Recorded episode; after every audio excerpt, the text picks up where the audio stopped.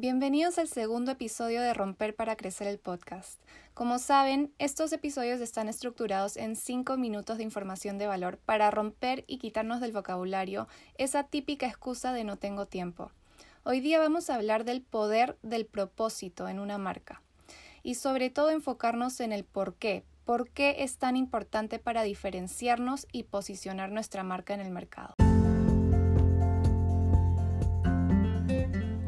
Bienvenidos a Romper para Crecer el podcast. Mi nombre es Stephanie Zunich, seré tu host y estoy aquí para apoyarte en el crecimiento y monetización de tu emprendimiento online. Compartiré mis experiencias, tips de éxito y las estrategias que necesitas para conectar, inspirar y convertir a tus seguidores en compradores. El conocimiento está para compartirse y la aventura para romperla en tu emprendimiento empieza hoy.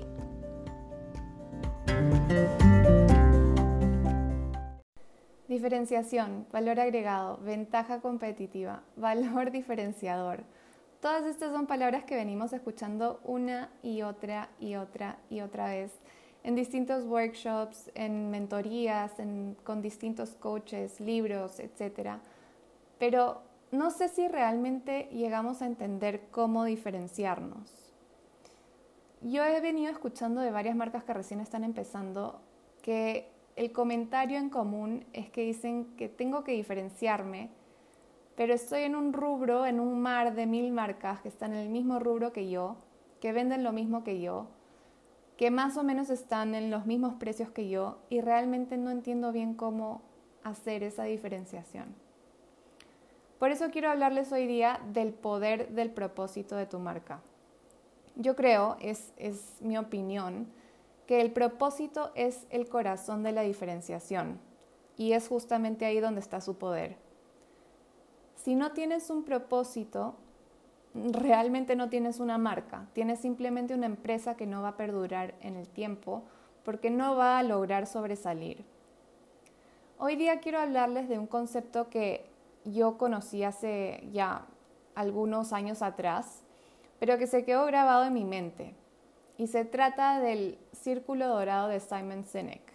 Simon Sinek es el autor del libro Start with Why, empieza con el por qué. Y lo que quiero hacer hoy día es traducir ciertos extractos de su TED Talk que está en YouTube y que es muy chévere y se los recomiendo al 100% si lo quieren ver completo. Pero lo que creo es que si no conocen de lo que él habla, el mensaje que se van a llevar va a cambiar completamente su enfoque de marca para bien. Entonces, el círculo dorado se trata básicamente de responder tres preguntas simples como marca. ¿Por qué? ¿Cómo? ¿Y qué? El autor dice que en la mayoría de los casos las empresas se limitan a las últimas dos preguntas, es decir, se enfocan en el qué y en el cómo para comunicar lo que venden a sus consumidores. Vamos a poner un ejemplo de Apple que todo el mundo conoce, y en el supuesto caso de que Apple fuera una empresa común, cero inspiracional, que no fuera la líder en el mercado, el mensaje que ellos utilizarían, siendo una empresa tan básica, para vender sus computadoras podría ser algo como lo siguiente. Hacemos excelentes computadoras. Son fáciles de usar, rápidas, con mucha memoria y buena resolución. ¿Me comprarías una? ¿Qué opinas de este mensaje? Yo siento que le falta algún tipo de impacto.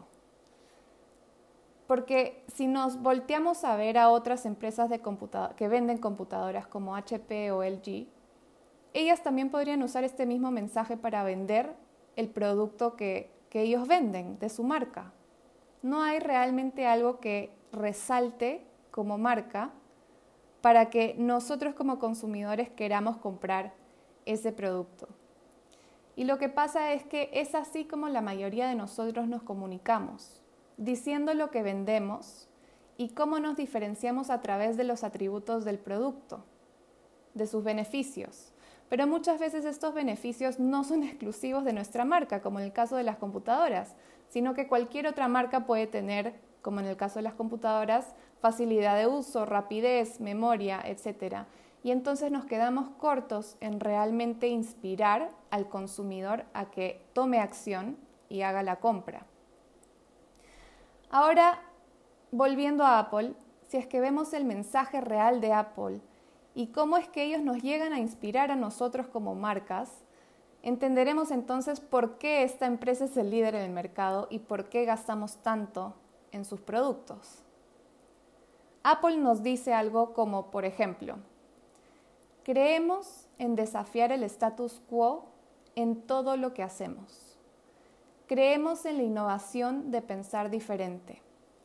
La manera en que desafiamos el status quo es haciendo cada uno de nuestros productos con un diseño estético y elegante, fácil de usar, con mucha memoria, buena resolución, como pilares de nuestros productos. Simplemente hacemos las mejores computadoras. ¿Me comprarías una? Uf, yo creo que si comparas los dos mensajes, el último causa un impacto, un sentimiento, una emoción increíble en nosotros. El, el, mensaje de Apple nos inspira a querer comprar una computadora, nos sentimos identificados con la elegancia, con la estética, consideramos que somos innovadores y que ese producto va con nuestro propio estilo de vida. Y entonces al identificarme con el mensaje, automáticamente le estoy dando valor a su producto. Y al darle, al darle valor a su producto estoy dispuesta a pagar un precio alto para conseguir eso que identifico como una necesidad en mi vida. Por eso es que digo que el propósito es el corazón de la diferenciación, porque cuando logramos plasmar un propósito que genere una emoción en el consumidor, podemos entonces resaltar atributos y beneficios de una manera diferente que realmente causa un impacto en nuestros clientes y les genera esa conexión que se traslada entonces a la compra de un producto o servicio. Si por ejemplo eres una marca de joyas y accesorios, que he visto que varias marcas de joyas y accesorios me siguen en mi Instagram, puedes resaltar el bienestar de las propiedades de las piedras y, y qué es lo que eso va a generar en el consumidor. Si, por ejemplo, vendes recetas, postres, comida, puedes resaltar el valor de la familia en los momentos que comparten cuando consumen tu producto. Por ejemplo, Coca-Cola no vende gaseosas, Coca-Cola vende felicidad. Entonces, decir un poquito más allá. Se trata de que el mensaje de tu propósito sea realmente genuino. Y acá lo importante es que te des cuenta que si copias el mensaje de alguien más, siempre vas a estar un paso atrás. Recuerda que la raíz de tu propósito es de la cual se van a desprender tus valores diferenciadores. Y si imitas a otra marca, solo estarás perjudicando la tuya, porque nunca vas a, sobresalir. Como último aporte al episodio de hoy, porque ya me pasé los cinco minutos, lo único que quiero dejar en claro es que nada de lo que he hablado sobre el propósito invalida la calidad, la experiencia y los atributos de un producto o servicio.